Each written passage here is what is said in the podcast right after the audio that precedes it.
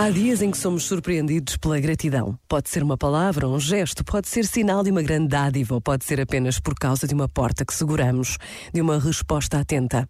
Mas a verdade é que ninguém sabe o impacto que as nossas palavras e os nossos gestos podem ter na vida das pessoas com quem nos cruzamos. Apesar das marcas e dos distanciamentos. Apesar do trabalho que nos retém em casa.